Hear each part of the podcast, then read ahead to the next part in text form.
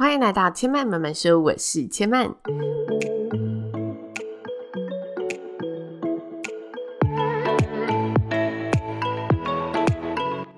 目前频道在 Apple Podcast、Spotify、KKBox 以及 Google Podcast 都听得到。喜欢的朋友，欢迎帮千嫚订阅并留言评论，让更多人可以认识千嫚慢慢说喽。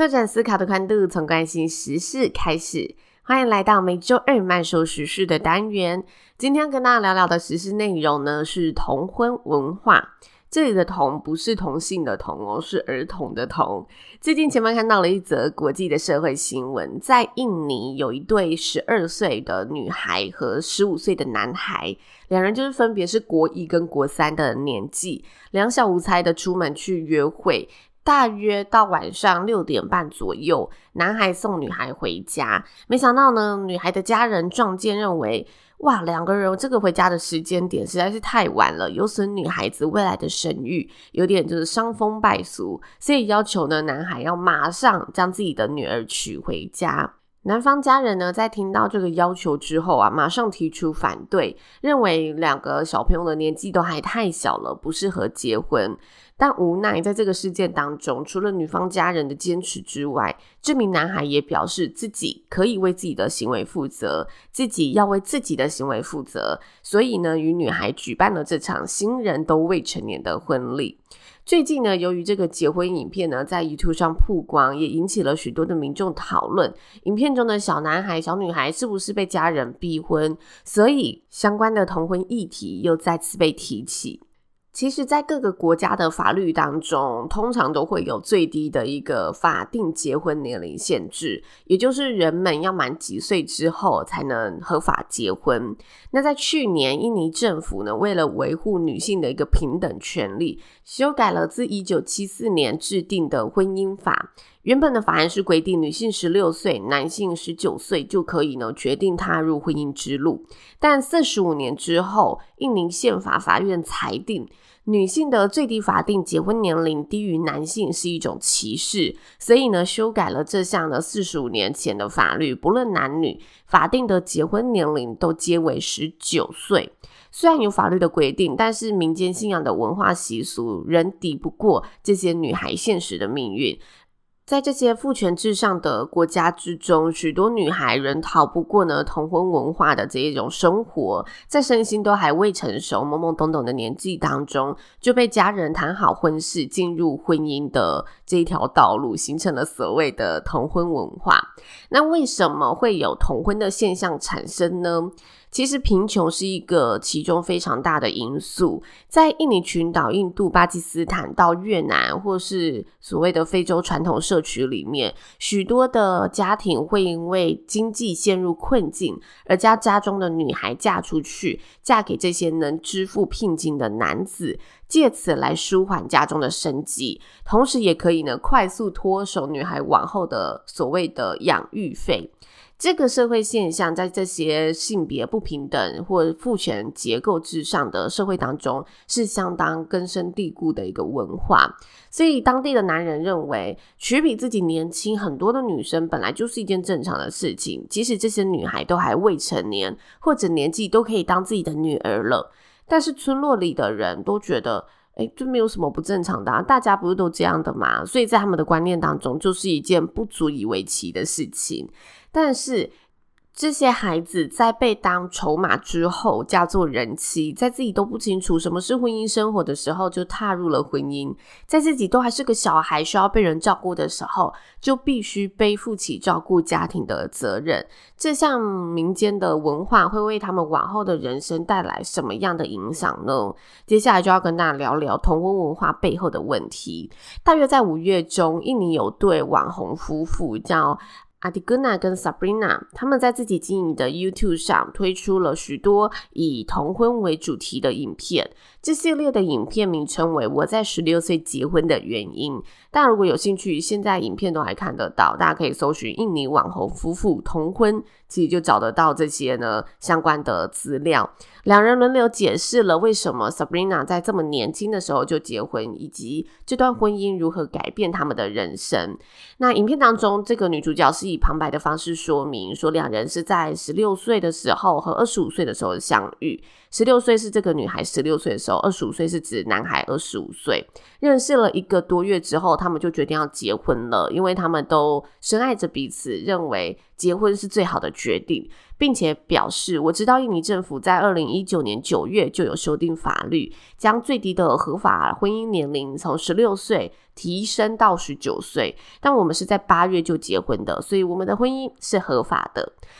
这些影片上传之后呢，大约十天就有四十五万的一个观看次数。那社群中也有许多的追随者表示，可以和自己年纪大的男人结婚是件很梦幻的事情，也希望自己可以早早结婚，或者在十六岁的时候就嫁给帅气的 CEO。但这同时呢，也引发了许多儿童以及妇女权利团体的关心。这些团体认为，他们的影片将同婚的行为给浪漫化了。这对网红没有想到自己的影响力，没有考虑到许多低收入户的家庭因为同婚的关系而造成的严重的社会问题，并表示现实人生跟他们富足的特权阶级完全是相反的。对于大多数的印尼人来说，同婚并不会带来如影片当中呢如此悠闲的海外度假生活，因为在大多数的当地家庭中，贫穷是造成同婚的主要原因，而同婚更是让他们继续陷在贫穷里，在贫穷里循环的一个社会现象。那为什么会继续陷入贫穷的回圈呢？在这些贫穷的国家当中，接受教育是这些孩子摆脱贫困的一个希望。但是，当这些年轻女孩被迫成为妻子的身份时，也等同于她们同时被剥夺了继续到学校接受教育的权利。他们往后面对的生活就是服侍家中的男孩，照顾家里的小孩，没有了基本的学历，往后也很难到更城市的地方去找寻工作，去靠自己的力量为生。所以他们就此注定呢，在这个村落里继续过着只能依赖身旁男子的生活。即使这些女孩很多都是不愿意的，甚至是很想继续上学的，都是反对的。但因为这个男尊女卑的父权社会，他们也无从抵抗父母的安排，从此与呢不知道是否会对自己好的陌生男子共度一生。所以，相关的人权团体就指出，将这些小女孩嫁给男性换取聘金，就等同于将她们视为商品的一个意思。这些女孩不仅失学，还有许多的案例浮现。这些女孩因为年纪小，不懂得如何行夫妻之道，而遭到了丈夫不平等的一个性虐待或者暴力，生活在充满剥削的一个阴影之下。其实我们想想自己的生活就可以了。台湾的现代社会，现在许多年轻人就因为经济而迟迟不敢踏入婚姻，因为大家清楚家庭背后你需要付出的东西，无论是精神层面或者是经济层面。你都需要承担起更多的现实责任，所以在台湾，晚婚的人口比例越来越高，越来越多人选择先稳定自己的经济，再来谈婚姻。但是在南亚的这一些女孩们，她们在同婚文化中不仅失去了所谓的选择权，即使政府法令已经修改了，有明文规定的一些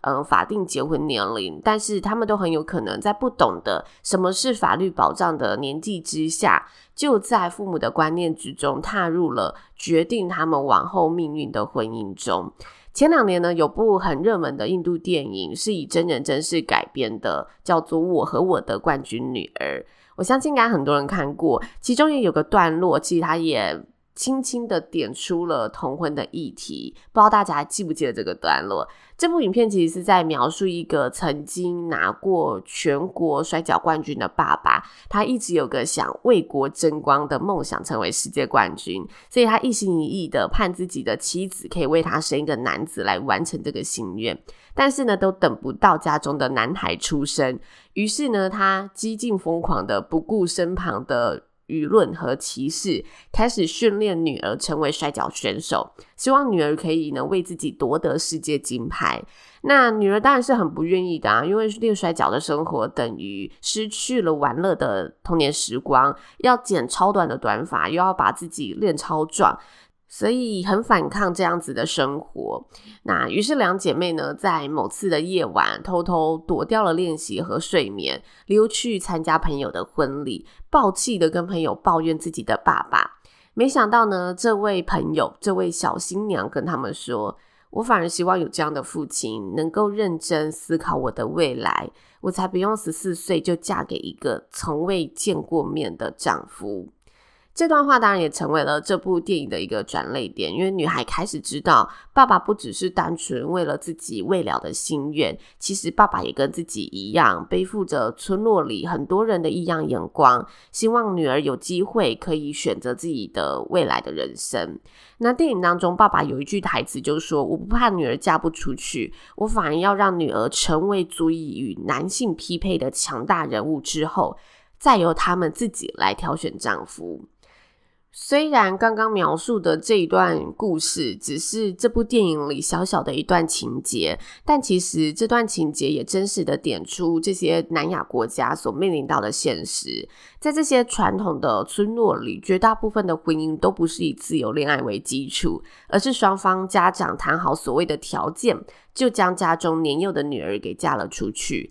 其实，在制作这一集节目的同时呢，千曼也巧合的发现，下个月十月十一号，也就是双十节的隔天，就是所谓的国际女童日。那我刚好呢，也看到了另外一则新闻，是世界展望会呢，它要在九月展开一个叫“资助她改变世界”的一千个契机的活动。这个活动就是他们引领国际女童节所推出的一个企划，他邀请大家为一千名国内外弱势女童来寻找资助人，希望可以为这些女童带来翻转生命的希望。那这个不是业务合作，所以就纯粹看到想要分享这个资讯给大家。如果大家有兴趣想了解更多，也可以就是到网络上搜寻一下这个专案企划，也许有机会用自己的力量帮助到世界上这些需要帮助的儿童们。那以上就是千曼这集的节目内容喽，谢谢您的收听。如果大家听完有任何的想法心得，